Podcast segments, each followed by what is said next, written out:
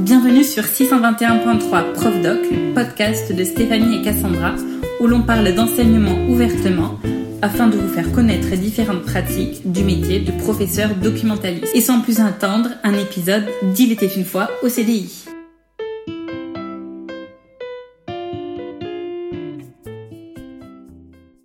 A décidé qu'une de nos émissions serait intitulée Il était une fois au CDI et donc euh, ben faut bien l'introduire. Et comme on commence en plus ce podcast, quoi de mieux que de l'introduire par expliquer le métier de professeur documentaliste? C'est assez logique. Et encore une fois, on est très excités d'être avec vous pour ce podcast.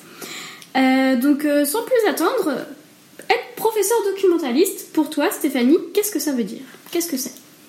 Alors bah pour moi, professeur documentaliste, euh, je dirais que c'est avant tout un métier de, diversité, euh, dans le sens où nos actions, nos missions, elles sont variées, multiples, euh, plurielles, avec vraiment plusieurs rencontres, que ce soit avec des élèves, des professeurs, d'autres personnels. Est-ce que tu peux nous en dire plus? En quoi, par exemple, consistent les missions du professeur documentaliste? Alors, les missions du professeur documentaliste, euh, elles sont réparties en trois catégories principales et euh, je vais les citer donc pour être euh, précise et synthétique d'après la circulaire donc numéro 17051 du 28 mars 2017. donc tout d'abord pour la première mission, c'est la gestion du lieu, le centre de documentation et d'information, communément appelé CDI. Euh, ensuite, la mise en place de séances, séquences, notamment en éducation euh, aux médias et à l'information dit EMI. On aura l'occasion euh, d'y revenir plus tard. Et l'ouverture sur l'environnement culturel extérieur, donc dans le cadre de projets avec des partenaires, des structures différentes. On voit donc trois volets qui, à mon sens, sont complémentaires parce que je fais le même métier, donc forcément, j'ai l'habitude. Mais si nous entrions encore plus en détail dans toutes ces missions, par exemple, toi, dans ton établissement, Stéphanie, comment est organisé le CDI et comment est-ce que tu gères ce lieu?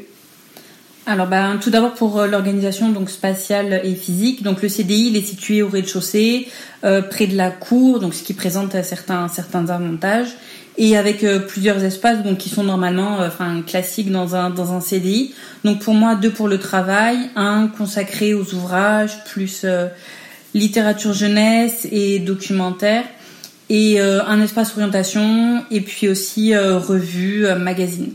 Donc pour que ce soit assez simple, j'organise les espaces ben, en mettant à disposition donc des nouveautés littéraires, des brochures sur l'orientation, des sorties théâtre, etc.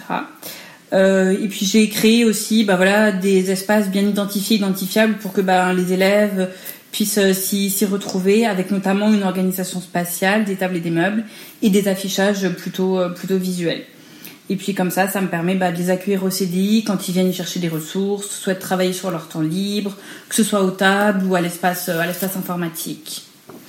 Donc au final, on peut dire qu'un CDI, c'est un seul lieu, mais qui remplit plusieurs fonctions et qui doit mettre en avant différents types de ressources auxquelles les élèves ont accès, mais donc aussi des fois les personnels, d'où les enseignants. Et euh, donc, il nous a parlé du traditionnel espace informatique du CDI, que peut-être certains se souviennent de leur enfance ou qui bah, sont prof doc et en gérant. Il est souvent ridiculement petit ou alors plutôt spacieux. Comment est-ce que ça se passe chez toi, Stéphanie? Alors bah oui, effectivement, c'est fréquent qu'il y ait des postes, des postes informatiques au CDI, mais euh, pas forcément d'ailleurs euh, dans tous les établissements. Parfois, bah, il y a des tablettes d'ailleurs, ou, même rien, rien du tout. Euh, donc pour moi personnellement au lycée où je travaille bah ça, ça se passe bien bon alors l'espace informatique il est plutôt petit mais euh, il voilà bah il existe et puis il est séparé aussi quand même de bah, de l'espace principal euh, du CDI euh, donc ce qui est ce qui est ce qui est plutôt pas mal je trouve euh, donc les élèves savent que les postes sont réservés pour un cadre pédagogique, bah parce que bien sûr je leur ai rappelé en seconde, et puis aussi c'est inscrit donc dans le règlement intérieur, dans la charte informatique, et même si bien sûr bah, ça n'empêche pas hein, que certains élèves vont jouer aussi, ça reste des élèves quand même. Et d'ailleurs, euh, quand on est prof doc on a, et qu'on a un espace informatique et qu'on a souvent la chance, ou plutôt le désarroi, de suivre les modes des jeux gratuits. Donc euh, Agario est souvent dépassé, ça dépend des établissements, mais des fois il a perdu en popularité. Je ne sais pas si vous êtes prof d'os qui en est chez vous ou si vous avez des enfants qui font sur les ordinateurs du CDI. Mais enfin, la chose la plus étrange que j'ai quand même jamais vue à l'espace informatique, c'était des élèves qui faisaient des paris sportifs. Donc euh, voilà, c'est des genres de questions qui nous amènent à la gestion. Quand est-ce que tu vois les élèves jouer, toi Stéphanie, qu'est-ce que tu fais?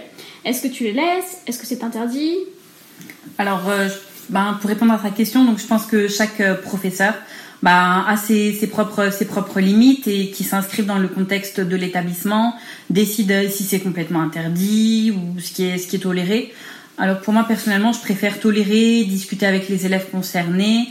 Et puis euh, tout dépend aussi du type de jeu et de la situation. Par exemple, euh, pour moi, il y a certains élèves bah, qui continuent et qui jouent aussi à, à Agario, ça arrive.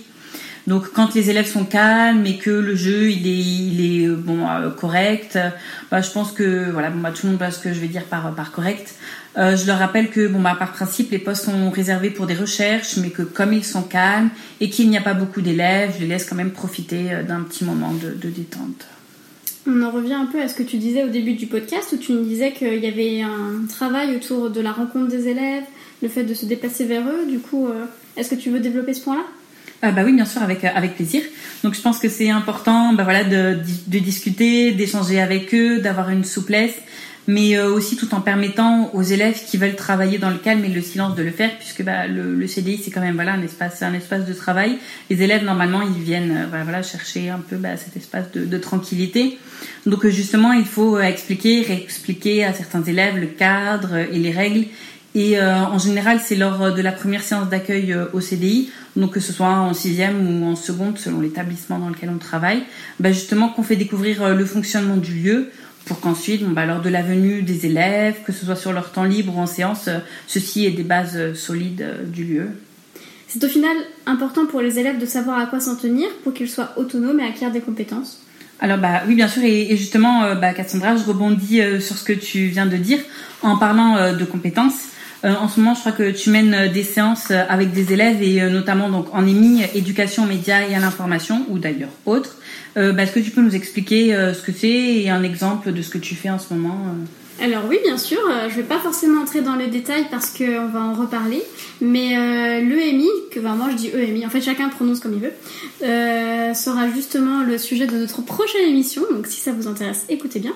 Donc sans vous spoiler, sachez juste que je suis en train de travailler avec un enseignant d'histoire-géographie de première pour qu'on travaille ensemble autour des théories du complot.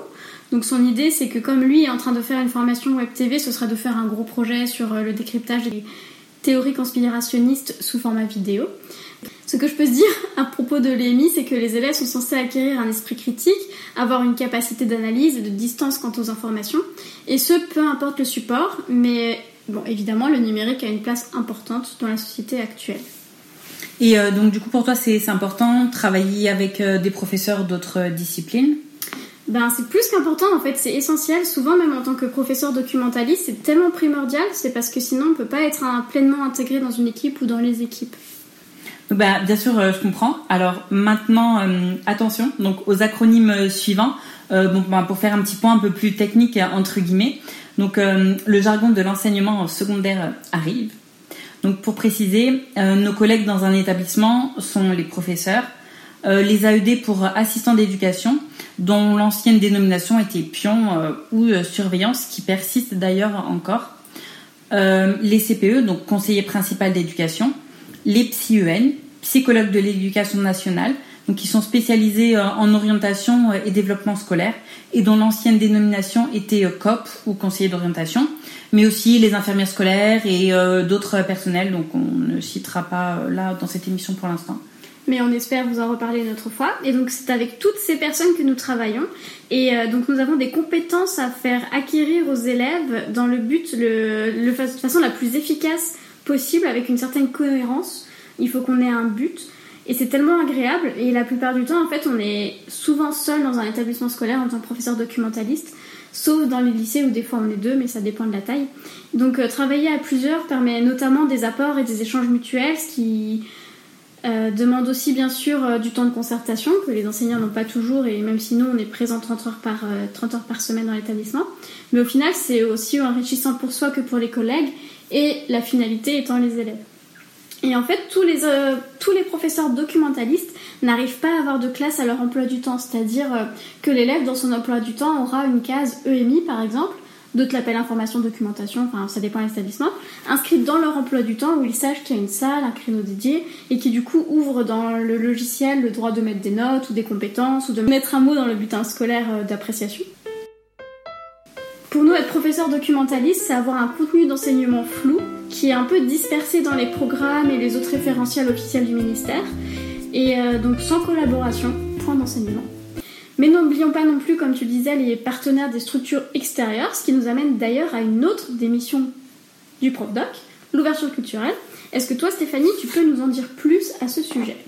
Oui, euh, bien sûr. Bon, ben, en ce moment, pour revenir un peu, euh, ben, bah, sur la situation, euh, sanitaire qu'on connaît, avec la fermeture des lieux culturels justement, bon, ben, c'est un peu plus plus compliqué. Au CDI, bon, je reçois un peu moins de sollicitations pour des activités culturelles, des animations.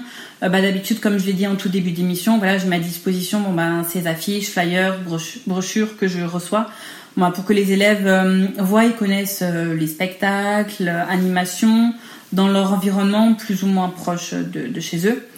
Euh, mais des fois, sans chercher bien loin, euh, par exemple, les responsables du pôle animation des médiathèques de la ville sont en général tout à fait euh, disponibles et en les contactant, en allant à leur rencontre, bah, ils peuvent venir par exemple dans l'établissement pour apporter leur expertise dans le cadre d'un projet que, que l'on mène. Et par exemple, pour ma part, je pense à un atelier d'écriture que je mène en ce moment et je sais que si des bibliothécaires venaient, ça apporterait euh, sans aucun contexte une autre dimension à l'atelier justement. Donc c'est le genre de choses qu'on aimerait parler dans le podcast, mais euh, c'est très intéressant. Et si l'on s'écoutait, je pense qu'on n'arrêterait pas de parler et cet épisode serait très long. Donc euh, nous nous retrouverons très vite du coup pour développer d'autres sujets, notamment le premier dont on l'a dit, le MI. J'aimerais juste pour finir, dans l'espoir que des gens pas vraiment familiers avec l'éducation nous écoutent, qu'on parle des statuts d'enseignants pour que comme ça on pose les choses et on n'en revient pas après plus tard. Ah bah, bah oui, euh, bien sûr. Euh, donc euh, quand on passe un concours d'enseignement, donc un CAPES, deux documentations pour le public en France, car bah, il n'y a pas de concours d'agrégation à ce jour. On, devient stagiaire puis titulaire. Donc la, la, plupart des postes sont fixes. Donc on est professeur titulaire au collège Y par exemple et euh, d'autres non, car le but euh, est de remplacer les titulaires. Euh, bah, il s'agit alors de zones de, remplacement. Dans le jargon, on dit prof TZR.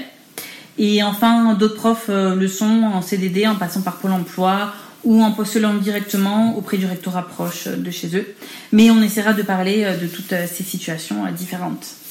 Et merci donc de ces explications claires.